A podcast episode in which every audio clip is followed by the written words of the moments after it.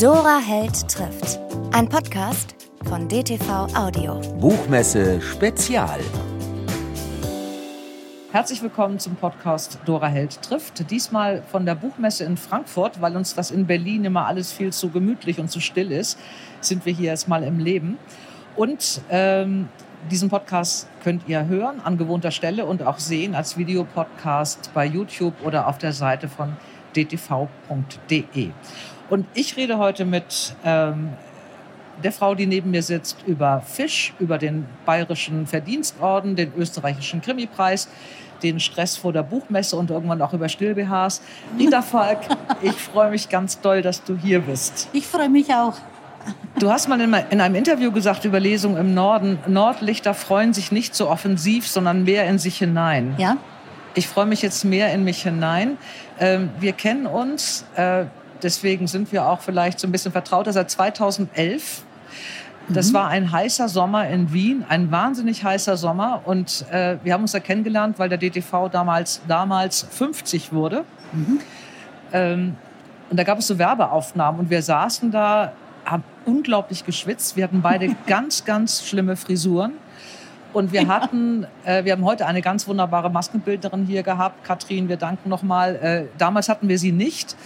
Äh, das Internet vergisst nicht. Es gibt diesen Film und man muss offensiv damit umgehen. Es gibt diesen Film immer noch im Internet. Wie du wir hättest es jetzt nicht erwähnen müssen. Doch, also ich will dieses Trauma einfach bekämpfen und es hat auch noch nie jemand was dazu gesagt. Also wenn man Rita Falk und Dora Held mit fettigen Gesichtern und schlimmen Frisuren in einem wirklich schlechten Interview sehen will, dieses Video ist nicht tot zu kriegen. Aber da haben wir uns kennengelernt und wir haben uns im Anschluss betrunken. Ja, war ja keine Alternative. Also der, der Tag hat danach geschrien, sich abends zu, zu wir, betrinken. Wir wollten uns auch schön trinken, glaube ich, gegenseitig. Da haben wir uns kennengelernt und die erste alberne Nacht verbracht äh, in einem Wiener Lokal. Stimmt. Und uns taten wirklich am nächsten Morgen die Haare weh, das weiß ich auch noch. Es war wirklich sehr schön. Da, damals kam der Winterkartoffelknödel, das erste Buch von dir, dann im Oktober. Das war alles mhm. noch vorab, das Buch war noch gar nicht erschienen. Ja. Und ich weiß, als es dann anfing, war das so, ach ja, bayerischer lustiger Regionalkrimi. Dann hast du irgendwann mal gesagt, du möchtest gerne im Norden lesen, obwohl da die Norddeutschen sich ja nach innen freuen. Aber das wolltest mhm. du, glaube ich, selber mal sehen. Dann habe ich dich noch moderiert, damit mhm. wir irgendwie Leute in die Bude kriegen und mhm. so. Und dann ging es ab und jetzt bist du da ähm, durch. Mhm. Wenn du an 2011 denkst, nicht an die Frisuren und die fettigen Gesichter, sondern einfach deine erste Messe 2011 und das vergleichst mit der Messe heute. Was fällt dir da ein? Ähm, also ich bin ganz unbedarft an die ganze Geschichte gegangen. Also ich habe mir keine äh, Sorgen gemacht oder ich war nicht besonders aufgeregt. Ich bin einfach rein und habe mir gedacht, jetzt schaue ich mal, was da so passiert. Und ähm, dann ist ja auch dieser Erfolg ist ja nicht so zack über Nacht gekommen, sondern das ist ja wirklich mit von Buch zu Buch dann mehr geworden. Also es war jetzt nicht so ein Überraschungsmoment, sondern es ist gewachsen. Es ging ja dann auch parallel im Grunde mit diesen Verfilmungen dann los, dass auf einmal du Kultautorin wurdest. Und wann war das erste Mal Zirkus Krone? Die erste Premiere im Zirkus Krone? Ähm, also ich glaube, das heuer ist jetzt das achte Mal, also ja, ja zwölf. Corona halt weggerechnet. Also es war, glaube ich, schon ziemlich früh, so 2013 oder so. Ja. ja. Du warst, bist geboren in Oberammergau und auch aufgewachsen über Landshut nach München. Jetzt bist du wieder am Ammersee Im, oder wo war das? Allgäu. Im, Im Allgäu, Allgäu bist mhm. du jetzt. Das ist für mich ja alles eine. Wir haben es noch nie geschafft, uns in München zu besuchen. Das, das ist für mich ja alles eine einzige Region. Bayern. ähm, du warst mal Punk, dann warst du Bürokauffrau, dann äh, warst du unglaublich schlecht in der Schule. Bis nee, ich war, ich war faul. Ich war sehr faul in der Sag ruhig unglaublich schlecht. Du warst faul, aber du konntest gut turnen. Du musstest vorturnen. Ja, ich muss, also das waren zwei Fächer, die, die konnte ich. Das war Sport, musste ich immer vorturnen. Wir haben so eine wahnsinnig ähm, behäbige Sportlehrerin gehabt, die konnte selber nichts zeigen. Die hat das dann immer erklärt und hat gesagt, Rita, mach mal. Und dann habe ich aus ihrer Beschreibung rekonstruiert, was ich jetzt machen sollte. Und, ähm, und meine Aufsätze wurden vorgelesen. Das waren also so meine zwei Highlights in meiner Schulzeit. Ja. Hast du Bundesjugendspiele mitgemacht? Hast du eine Ehrenurkunde ja, gehabt? Ja. Du hast eine Ehrenurkunde gehabt? Ja, ich habe ganz viele Ehrenurkunden. Ehrlich? Ja, ja, jedes Jahr halt. Ich habe immer nur Siegerurkunden gekriegt. Aber ich freue mich nach innen. Du hast ja angefangen, wirklich richtig zu schreiben, im Grunde nachdem du arbeitslos wurdest ja. äh, als Bürokauffrau ja. und aus Frust ja eigentlich so ein bisschen, ne? Aus Oder? Frust, um, auch aus Langeweile. Ja. Also es waren irgendwie acht Stunden Freizeit dann übrig am Tag und äh, dann habe ich mir gedacht, also ich kann jetzt hier acht Stunden aus dem Fenster schauen oder ich mache was Sinnvolles und habe dann einfach beschlossen, bis ich wieder einen Job habe, schreibe ich. Und eigentlich habe ich nicht damit gerechnet, ein ganzes Buch zu schaffen, aber irgendwann war es dann fertig. Das war ja damals ein erstes Buch für Hannes. Ja. Äh, und äh, die Eberhofer-Geschichte kam ja viel später. Und du hast mit Hannes das versucht, wie das viele machen, mhm. du hast es an Verlage geschickt. Mhm. Und keiner wollte das. Ja, es ist mir eigentlich immer mit der gleichen Begründung abgelehnt worden. Ähm, es hieß immer, es ist eine zu schwere Kost für ein Debüt. Ja. Und ähm, irgendwie ist dann bei mir so eine Trotzreaktion äh, entstanden. Und dann habe ich mir gedacht, okay, wenn, wenn ihr kein ernstes Buch von mir haben wollt, dann schreibe ich euch jetzt was Lustiges. Und so ist eigentlich, das war die Geburtsstunde vom, vom Eberhofer tatsächlich. Ja. Und hattest du noch dran, dran geglaubt, dass du das wirklich veröffentlichen kannst? Oder war das dann tatsächlich nur aus Trotz und weil du es einfach, weil du irgendwas machen musstest? Also den, den Eberhofer habe ich überhaupt nicht geschrieben, dass ich ihn veröffentliche, sondern das war also nach den Absagen vom Hannes ich, war für mich das eigentlich schon abgehakt. Mhm. Ähm, den Eberhofer habe ich dann eigentlich ich, ich, also den Grund kann ich gar nicht mehr hervorrufen jetzt. Ähm, es hat nur, es haben ein paar Freundinnen haben dann reingelesen und haben dann gesagt, ähm, eine davon hat dann gesagt, schick das raus, das ist genial. Mei, und das habe ich dann gemacht. Und das ging dann auch wirklich beim, beim Eberhofer sehr, sehr schnell. Du hast, das fand ich wirklich irre, ich habe es äh, gelesen, den Bayerischen Verdienstorden bekommen. Mhm von Herrn Söder verliehen. Kriegt man da einen Brief? Liebe Frau Falk, Sie ja, haben dieses man kriegt da also wirklich vom Staatsministerium so ein riesen Kuvert und da steht das dann drin und wann die Preisverleihung ist und ja, so. Ja, du tust so, als wäre es ganz normal. Ich werde ihn nie kriegen, diesen hm. bayerischen Verdienstorden. Ich kenne auch keinen, der ihn bekommen hat. Ja, was soll ich sagen? Du hast Niederbayern gerettet. Ja, wahrscheinlich. Eigentlich. Und die Kinos da drin. Äh, und du hast dieses Jahr aber auch, das war erst, glaube ich, vorgestern, den österreichischen Krimi-Preis bekommen. Welcher hat dich dann mehr stolz gemacht? Also weder noch. Also ich bin jetzt nicht so der Mensch, der wo... Oh, ich weiß es nicht. Ich, ich denke mir immer, es gibt so viele Leute, die machen so wichtige Sachen, so hervorragende äh, Sachen, Altenpfleger, sowas. Kriegen die einen Preis? Nein. Also ich finde, äh, ich, ich habe da immer wenig Verständnis für so Preise. Also ich finde, Altenpfleger sollten auch Preise bekommen, aber ja. die können nichts mit dem österreichischen Krimi-Preis anfangen. Ja, Kein aber du weißt, was ich meine. Also ich finde es immer ein bisschen, also ich mache meinen Job. Ähm, der liebe Gott hat mir da Talent gegeben und, und ich, ich verdiene damit mein Geld. Ich habe meinen Traumjob, darf das machen, was ich liebe und verdiene damit mein Geld. Also warum noch einen Preis obendrauf? Also ja, freue ich mich, aber ich habe da auch ein bisschen, ich, es, ich kann nicht so gut du willst das nicht. Du willst nicht angeben. Ich würde angeben, wenn ich den bayerischen Verdienstorden ich kann bekomme. Dir ja ich mal leihen. jedem erzählen. Nein, ich will ihn ja selber bekommen. Ähm, Sport machst du, ich weiß hier gerade sehe, ähm, uns gemeinsam war nicht nur, dass wir ungefähr, also dass wir dass es diese wahnsinnigen Videos von uns gibt. Wir machen es heute deswegen Vielleicht wird es einmal überschrieben. Wehe, wehe, die werden jetzt irgendwie da hochgeladen. Die werden geguckt. Ich ja, glaube, super. Das macht Herzlichen jetzt, Dank. Ja, Und ich weiß auch nicht, wer von uns die schlimmere Frisur hatte. Also wir sind, ist, wir schenken uns da nichts. Wirklich, wir schenken uns nichts. Mhm. Ähm, aber uns gemeinsam war auch, dass wir äh, mal immer telefoniert, haben ab und zu mal telefoniert und wir haben in derselben Zeit telefoniert. Da hatte ich eine Weber-A-Fraktur und du einen Ermüdungsbruch. Ja. Das kam auch vom Sport. Ja. Und äh, zur Verzweiflung unserer gemeinsamen Lektorin, weil wir nämlich beide einen ähnlichen Abgabetermin hatten. Ja. Und dann habe ich gesagt, nee, wir haben uns nur die Füße gebrochen und nicht die Hände. Also von daher geht ja, es ja, ja, irgendwie. Du machst jetzt wieder ganz viel Sport, ne? Ja, das tut mir einfach gut. Und, und wenn ich irgendwie so einen Tag habe, wo ich nicht dazukomme oder so wie jetzt auf der Buchmesse, ähm, dann merke ich, dass meine Stimmung kippt. Also ich bin, ich, wenn ich morgens so meine, meine Stunde gemacht habe, dann bin ich einfach den ganzen Tag gut drauf und fröhlich. Und du wirst jetzt sehen, ich bin heute angereist und meine Stimmung wird jetzt jeden Tag schlechter, weil ich nicht dazu komme, Sport zu treiben. Äh, Eberhofer. Äh, du mhm. hast dir irgendwann Eberhofer ausgedacht. Äh, dein verstorbener Mann Robert, den ich ja auch noch kennen durfte, war Polizist mhm. und hat dir all das erzählt, äh, was einen bayerischen Dorfpolizisten auszeichnet. Äh, sind bayerische Dorfpolizisten anders als norddeutsche Dorfpolizisten? Gibt es wirklich solche Polizisten wie den Eberhofer? Natürlich nicht in der Form, also der erschießt ja keine zeigt eigentlich normalerweise zeigt kein mhm. Polizist mit einer Waffe auf kleine mhm. Kinder, die ihn nerven. Ähm, du hast ja viel von Robert an Input bekommen und viel Informationen bekommen. Er ist nicht mehr da. Du gehst jetzt zur Polizei.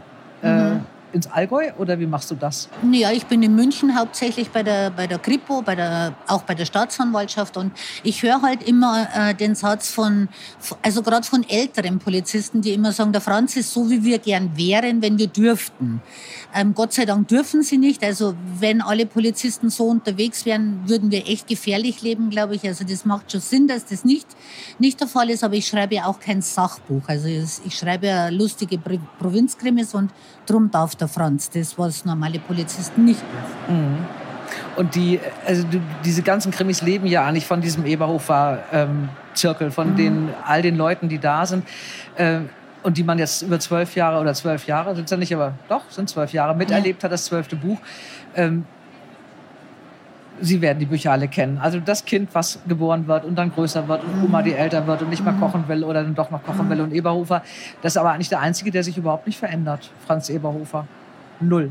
Dafür verändern sich halt alle anderen und er sitzt dann da in, seiner, in seinem Pragmatismus, in seiner stoischen Ruhe und wundert sich über die ganzen Veränderungen. Und wenn's, wenn dann so Sachen kommen wie jetzt beim Steckerlfisch, ähm, dass, dass seine Langzeit Freundin, die Susi, dass die jetzt auch noch Karriere machen will, dass sein Sohn, der Paul, dass der ähm, ein Harry Potter in Originalausgabe liest, ähm, in Ballettunterricht gehen möchte. Da ist er also schwer überfordert. Und das bringt ihn dann schon so an die Grenzen, die Veränderungen zu verstehen. Oder vielleicht versteht er es ja auch gar nicht. Also nur ähm, zu analysieren, dass er selber gar, also warum sollte er sich verändern? Er fühlt sich ja auch wohl in, sein, in seiner kleinen Welt. Aber du, du könntest ihn ja ändern, wenn du wolltest. Du könntest ihn ja frauenfreundlicher machen oder so ein bisschen entspannter machen. Du, du lässt ihn ja so ein bisschen chauvinistisch, ein bisschen ja nicht. Du lässt ihn ja so, wie er ist. Ja, ist das ich mag Rache? ihn auch so, wie er ist. Ja, ja, es mag ihn ja jeder so, wie ja. er ist. Aber ist es so ein bisschen die Rache äh, an den Männern? Dass nee. du da mal einen hinschiebst, nee, der nee, wirklich all das macht, was Männer eigentlich heute nicht mehr machen sollten? Nee, gar nicht. Also ich, ich habe den ins Leben gerufen und habe mir damals, wie ich angefangen habe zu schreiben, noch gar nicht so viele Gedanken gemacht über seinen Charakter. Das hat sich unterm Schreiben dann ergeben. Es war nur klar, ich möchte einen männlichen Protagonisten und ähm, der soll in Niederbayern sein Unwesen treiben. Das waren die zwei Eckpfeiler, die sind gestanden. Alles andere hat sich wirklich unterm Schreiben ähm, entwickelt und und jetzt würde ich überhaupt keinen Grund sehen, warum ich ihn ändern sollte. Er bespaßt die ganze Nation und. So wie er ist. Der zwölfte Band ist jetzt gerade erschienen. Mhm. Äh, als wir uns das letzte Mal gesehen haben, hast du gesagt, beim zehnten ist Schluss, glaube ich. Das habe ich noch. ich habe gesagt, ich glaube beim zehnten Ich, ich glaube beim zehnten ist Schluss. Jetzt ist der zwölfte da. Ähm, hast du jetzt den dreizehnten schon im Kopf? Also es ist eigentlich so, dass ich mich seit vier, fünf Teilen wirklich immer so verabschiede. Also wenn ich die letzten Kapitel ähm, angehe, so die letzten, was sage ich nochmal, vier, fünf Kapitel, dass ich mich immer so, so peu à peu ein bisschen verabschiede und man denkt, könnte unsere letzte gemeinsame Reise sein und bin dann wirklich am Schluss auch ein bisschen so wehmütig und denke mir, oh, das war jetzt schön. Ähm, dann bin ich fertig mit dem Buch und habe eigentlich ist das der feste Gedanke, das war's jetzt. Und dann passiert Folgendes, dass ich auf Lesereise gehe und krieg so eine, so viel Input und so viel tolle Momente mit, mit Fans, die dann auch sagen, bitte Frau Volk, nicht aufhören und so. Und dann komme ich heim und denke mir, nee, komm, also das macht ein, einfach noch viel zu viel Spaß. Ja, es ist so. Was liest du gerade selber? Also ich habe jetzt, momentan jetzt äh, gerade gar nichts, aber ich habe jetzt wirklich in der letzten Zeit viele Sachbücher gelesen von tatsächlichen Morden. Ähm, Gerade äh, Geschichten, die auch in Bayern so gespielt haben, weil ich habe wirklich jetzt auch ein bisschen so Nachschub gebraucht. Also es, mir gehen langsam die Motive aus, mir gehen die, die ähm, Mordwaffen aus. Ähm, ich habe jetzt ein bisschen mich so durch die bayerische, ähm, über tatsächliche Morde der letzten 30 Jahre ein bisschen so durchgelesen, ja. Und wie man die bewerkstelligt? Womit? Ja, und haben wir wirklich ganz viele Notizen auch gemacht. Also ich weiß jetzt nicht, ob unser Buchtipp, das ist jetzt meine Lieblingsrubrik, die ich einmal äh, anmoderiere, ob die dir weiterhilft. Äh, ich brauche für meine Rubrik Schlaflose Nacht wie immer einen Tipp von einem Buchhändler oder einer Buchhändlerin. Und das macht heute für uns Sabine Metzger aus der Buchhandlung Heimann in Hamburg. Liebe Sabine, was hast du denn für uns? Also Dora, das Buch, was ich dir heute mitgebracht habe, hat mich wieder einmal total begeistert. Von Alena Schröder. Bei euch ist es immer so unheimlich still. Ich fand schon ihr erstes Buch total klasse, weil das auch so einen wunderschönen Titel hatte. Junge Frau am Fenster stehend, Abendlicht, blaues Kleid und war wirklich gespannt auf ihr zweites Buch. Und es geht um Silvia, eine junge Frau, die in West-Berlin 1989 lebt, in so einer Hausbesetzer-WG, dann auf einmal ungewollt schwanger wird. Der Vater macht sich schnell aus dem Staub und äh, sie geht wieder nach Hause zurück in ein kleines schwäbisches Dorf und trifft da ihre Mutter Evelyn, zieht auch bei der ein zu der sie eigentlich so die letzten 17 Jahre überhaupt gar keinen Kontakt mehr hat. Also dieser Kontrast irgendwie von der Großstadt da in die schwäbische Kleinstadt wieder zurück. Ähm, die beiden müssen ihre Mutter-Tochter-Beziehung aufarbeiten. Wirklich ganz wunderbar geschrieben, tolle Charaktere und äh, Alena Schröder gelingt es auch hier wieder so beide Charaktere äh, gut darzustellen und äh, Verständnis für jed, jede Situation einfach zu ähm, ja, zu wecken. Also mich hat es total begeistert. Es ist eine unglaublich schöne Geschichte, gute Unterhaltung. Erschienen bei DTV, du musst es unbedingt lesen. Liebe Sabine, ich danke dir. Ich werde Alena Schröder heute Abend mit äh, zu Tell nehmen, um vielleicht doch noch eine schlaflose Nacht auch in Frankfurt zu haben. Ich wünsche dir viel Spaß auf der Messe noch und wir sehen uns demnächst wieder. Bis dann. Ja, vielen herzlichen Dank, dass ich hier sein durfte. Viel Spaß beim Lesen. Ähm, du hast mit äh, Hannes was ja dein erstes Buch war, das ist dann, glaube ich, das bin ich mir jetzt nicht mehr ganz sicher, als drittes Buch oder als viertes Buch bei DTV ver veröffentlicht ja. worden, mhm. was mhm. jedem die Tränen in die Augen treibt, weil das eine ganz zauberhafte und sehr bittersüße Geschichte zweier Freunde ist. Äh, der eine von denen hat einen schweren Motorradunfall und der andere sitzt jeden Tag bei ihm im Bett und wird im mhm. Grunde erwachsen mit dem Sterben dieses mhm. Freundes, was auch wunderbar verfilmt wurde. Ähm, du hast dann aber wieder mit Eberufer weitergemacht. Mhm. Äh, hättest du nicht Lust, heute nochmal sowas zu machen oder ist das so ein Buch, was man genau einmal in seinem Leben schreiben kann? Hm, also sowas wie Hannes, glaube ich, ist tatsächlich, sowas macht man einmal im Leben. Aber ich habe schon das Bedürfnis, mal wieder rauszukommen aus Niederkaltenkirchen. Also es wird bestimmt nochmal ähm, Geschichten geben von mir, die einfach überhaupt nichts mit Provinz und mit Krimis zu tun haben, sondern mhm. einfach wieder ein bisschen, vielleicht auch sogar Standalone wieder. Ich, ich weiß es nicht, aber ich muss schon einmal wieder literarisch Niederkaltenkirchen verlassen, auf alle mhm. Fälle. Mhm. Ja. Du willst es machen.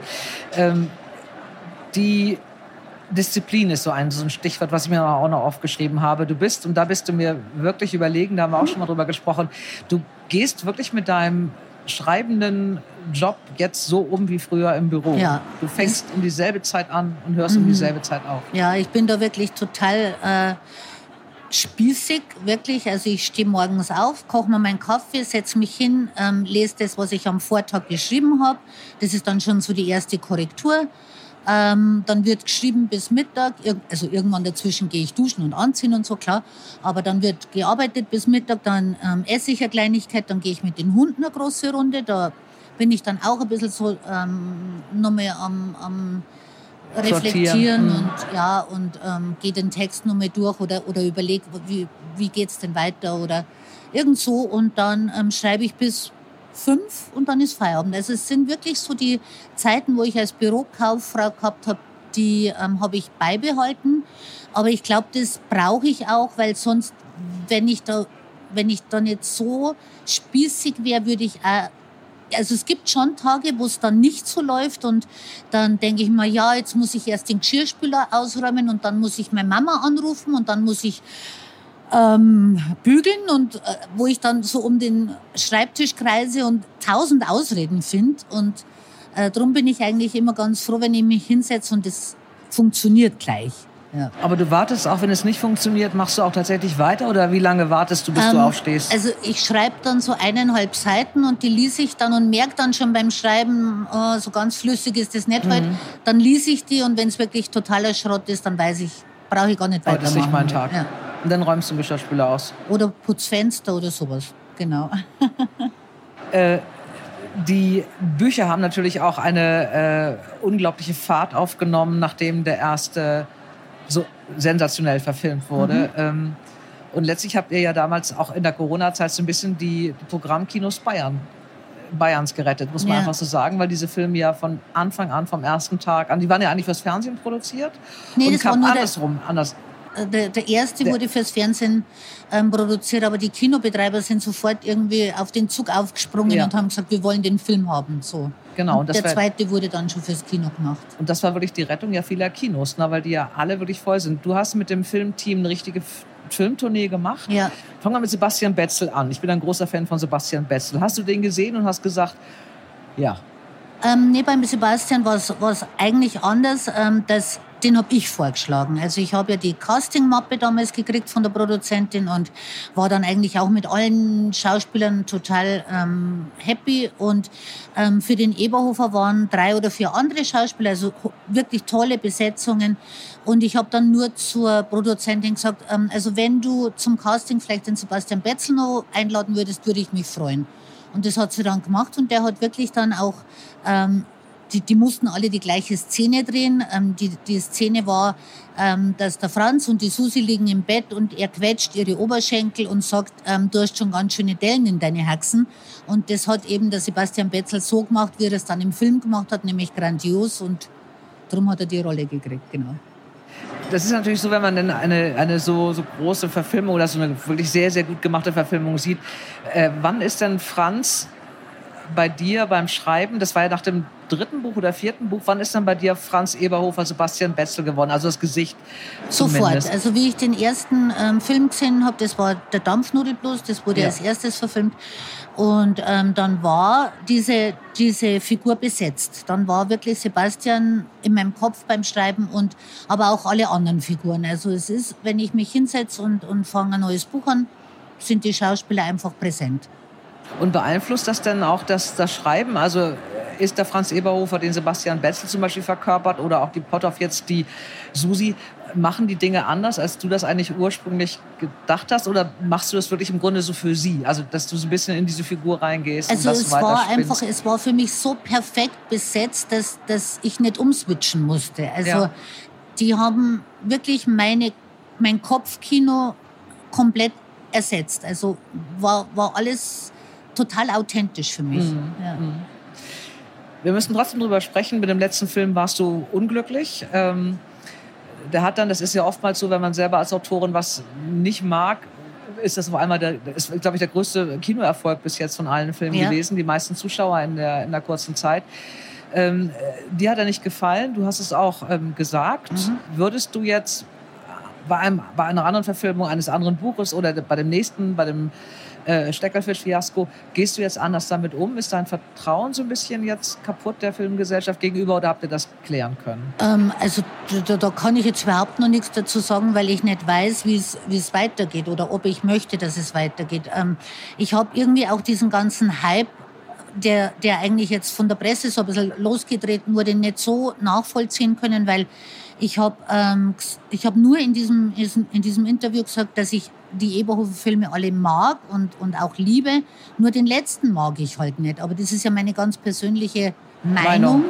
Und das darf ich wohl als Autorin auch sagen, wenn, wenn ich mit dem Film nicht klarkomme. Also ähm, was dann da passiert ist und, und welche Welle das, das äh, kann ich nicht nachvollziehen.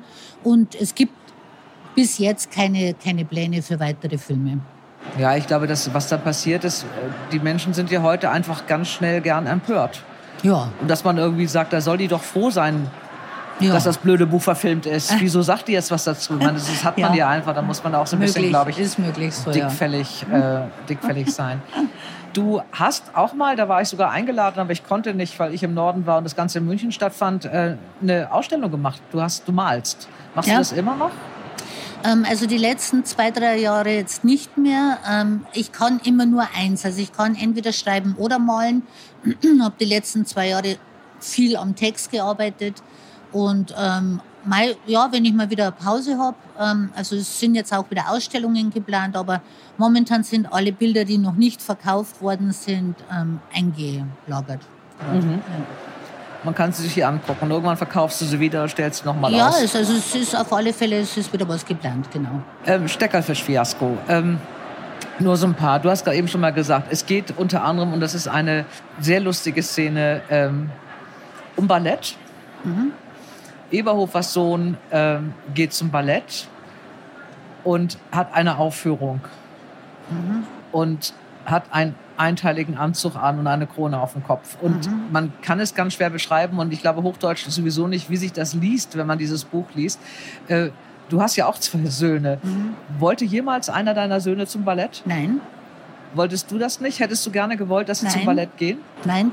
Also da bin ich, glaube ich, ein bisschen so, ähm, da habe ich größtes Verständnis für den Franz und wahrscheinlich wird jetzt die ganze, die ganze, alle emanzipierten Frauen werden jetzt ganz furchtbar enttäuscht sein von mir, aber ich hätte schon Probleme, wenn einer meiner Söhne zum Ballett gegangen wäre. Ich hätte mich, glaube ich, auch geweigert, ihn hinzufahren.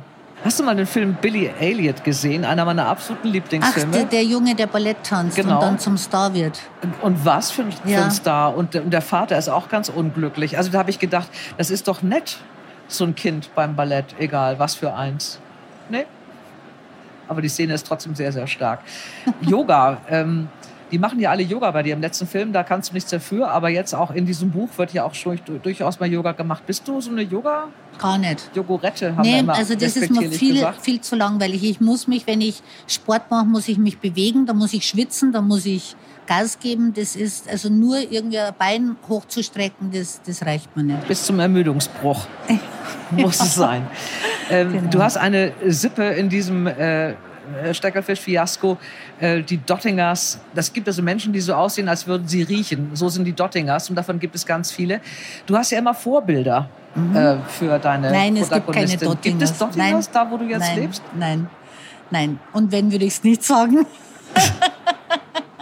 ich habe immer so... Also Steht doch immer drunter, äh, jegliche Ähnlichkeit... Ähm, so. Reiner Zufall. Genau. Ich habe immer, das ist ja ganz oft so, dass sich Leute auch in Büchern entdecken, die gar nicht gemeint waren. Also ja. das passiert mir ja auch, dass ja. jemand sagt immer, das bin doch ich hier. Und man denkt, nee, ich habe seit zehn Jahren nicht an dich gedacht. Ähm, du mhm. Trottel, du bist da ja. auch nicht in dem Buch. Aber die Dottingers, die fand ich schon sehr, sehr eng äh, beschrieben und sehr. Ich habe eine blühende Fantasie. Ja, aber die ist ja schon irgendwie auch ein bisschen krank bei den Dottingers, ich meine Liebe. Das Nein, also die gibt es wirklich nicht, wirklich nicht du machst auch von nichts halt in diesem Buch, die letzte Generation. Es gibt nur einen der letzten Generation in Niederkaltenkirchen. Das Dorf ist ja auch nicht so groß, aber der klebt sich eben fest. Äh, das, was ähm, die Familie dann, also ein Vater und vor allen Dingen auch Franz mit ihm macht, ist es das, was du gerne machen würdest? Nee. Ich würde das nicht Man lässt machen. ihn kleben. Also man lässt ihn kleben, ja. Man lässt ihn kleben, stellt aber so Pylonen um ihn rum, damit die Autos vorbeikommen. Äh, und was ich auch wissen möchte, äh, Gehst du mit Nacktschnecken wirklich so um?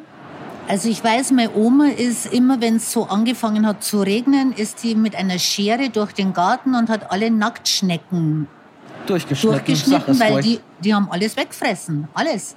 Und das habe ich einfach, ich glaube, ich habe da so ein Kindheitstrauma, das habe ich jetzt verarbeitet. Ich habe bei mir auf dem Balkon Nacktschnecken, die durch diese ganz kleinen Holzritzen kommen.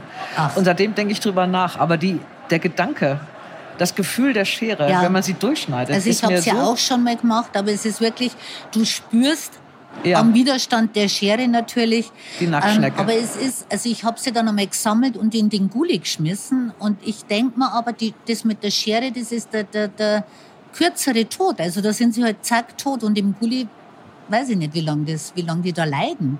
Also aber du musst es ja weg. Also Schneckenkorn ist ja auch keine Lösung. Der Regenwurm, der läuft ja weiter, wenn du ihn durchschneidest. Ich bin mit ja, Regenwürmer sind ja auch gut. Die sind ja auch gut für den Boden und für die Erde, aber, aber Nacktschnecken doch nicht. Plendern, ein Thema. Ähm, es ist, ist es leichter, politisch unkorrekt, was du ja zweifelsfrei tust, in manchen Bereichen zu schreiben, wenn man so ein bisschen im Dialekt schreibt? Nimmt man dir das weniger übel? Ja, glaube ich schon. Glaube ich schon. Und ich glaube, ähm, dass es mir auch als Frau eher gestattet ist, als wenn ein Mann das so schreiben ja. würde. Ja. ja. Ist es da der Grund, dass du als äh, aus einer Männerperspektive von Anfang an auch geschrieben hast, weil man sich einfach mehr rausnehmen nee, also kann? Also ich habe das überhaupt nicht ähm, bewusst gemacht. Also ich, ich glaube, das war so eine unterbewusste, aber richtige Entscheidung, weil ich in meinen Texten sehr viel preisgebe von mir. Oft, wenn ich einmal ein Buch drei, vier Jahre nicht gelesen habe und blättert dann so durch, dann denke ich mir, um Gottes Willen, um Gottes Willen, weil ich wirklich viel von der Rita erzähle. Und ich glaube, wenn ich das jetzt aus der Sicht einer Frau geschrieben hätte, dann würde ich mir wirklich nackt vorkommen. Also dann wäre überhaupt kein Schutzschild mehr da. Und so ist es halt, das erzählt ja der Franz, kann ich ja nicht sein. Ja. ja. Du, ist zwar irgendwie dir auch mal ähnlich passiert, aber du bist ja die Frau. Genau. Klar. Wir haben uns äh, lange nicht gesehen und noch lange nicht gehört. Wir haben uns hier gerade eben, äh, wie es nur alte Frauen tun, schreiend begrüßt. ähm, und da habe ich zu dir gesagt, was erst was mir einfiel, ich habe in der Bunten beim Friseur vom halben Jahr gelesen, dass du wieder geheiratet hast. Ja. Und da habe ich gesagt, also A, bunte, B, wieder geheiratet, was ich auch nicht wusste. Das ist deine Entscheidung. Ich freue mich, dass du glücklich bist. Aber das ist wirklich, weil Rita Falk Paparazzi gibt, die sich durch die Wicken schlagen und ja. dich zu fotografieren, wie du Polterabend ja. machst. Wie, also ich war, ich war wirklich fassungslos. Ich habe es nicht gewusst. Mich hat eine Freundin angerufen und gesagt, du, das sind zwei Seiten in der Bunten von, von eurem Fest. Ähm, bin ich los, habe mir die Bunte gekauft und das ist wirklich so. Also da, da wurde durch die Hecke fotografiert. Ähm, also ja, ähm, was soll ich sagen? Ich, ich, ich konnte es nicht glauben, und, aber ist passiert. Das ist ja wie Megan. Ja. Wie Megan Markle. Ja. Ähm, hängt das damit zusammen, dass du den Bayerischen Verdienstorden bekommen hast? Vielleicht, dass du jetzt so Paparazzi da müsste man die Bunte fragen. Das weiß ich natürlich nicht, was, was, was die dazu bewogen hat. Und ich weiß auch nicht, wo die die Informationen ja. her hatten. Hast du es auch nie rausbekommen, wer da äh, gequatscht hat? Du, es ist schon passiert. Es interessiert mich jetzt eigentlich nicht mehr. Es ist, wie es ist und ja. Also du bist neu verheiratet. Mhm. Das stand in der Bunten. Mhm. Den österreichischen Krimipreis. Mhm. Das neue Buch gerade erschienen. Mhm. Wann ist Zirkus Krone Premiere? Äh, Mitte November. Mitte November, mhm. das machst du wieder mit Florian Wagner und Christian Tramitz. Genau. Ja. Dann gehst du wieder auf Lesetour. Äh, ich weiß, dass du damals schweres Lampenfieber hattest, als du anfingst mhm. äh, vor den Lesungen. Hat sich das gelegt? Nein, also es ist so, dass ich ähm, immer backstage sehr, sehr ruhig bin. Und wenn ich auf der Bühne bin, bin ich sehr, sehr ruhig. Aber diese fünf Minuten, wo ich ähm, im Zirkus Krone beispielsweise hinter diesem großen roten Vorhang stehe und dann so durch den Spalt lug und sehe dann irgendwie 2500 Leute, da, da, da bin ich kurz vorm flüchten. Also wirklich, ja. da habe ich Fluchtgedanken, da denke ich mir, nein, das schaffe ich nicht, das schaffe ich nicht. Und dann geht der Vorhang auf und ich gehe raus und alles ist gut. Mhm. Und jetzt hast du ja eben die beiden da auch an deiner Seite, ja. Tramitz und Wagner, ihr seid ja auch schon ziemlich eingeschworen ja, und eingearbeitet als Team. Mhm. Du machst jetzt aber auch eine Leserunde, du machst auch alleine Lesung jetzt, ne? Also heute Abend zum Beispiel, heute, heute Abend, oder genau. So. Das ist jetzt ähm, ist es größere Freude oder größere Aufregung bei dem neuen Buch? Ähm, ich freue mich jetzt schon. Ich freue mich schon auf heute Abend. Auf alle Fälle. Der, der Flori moderiert, ja. Florian Wagner, und das wird bestimmt nett. Und die Bude wird voll.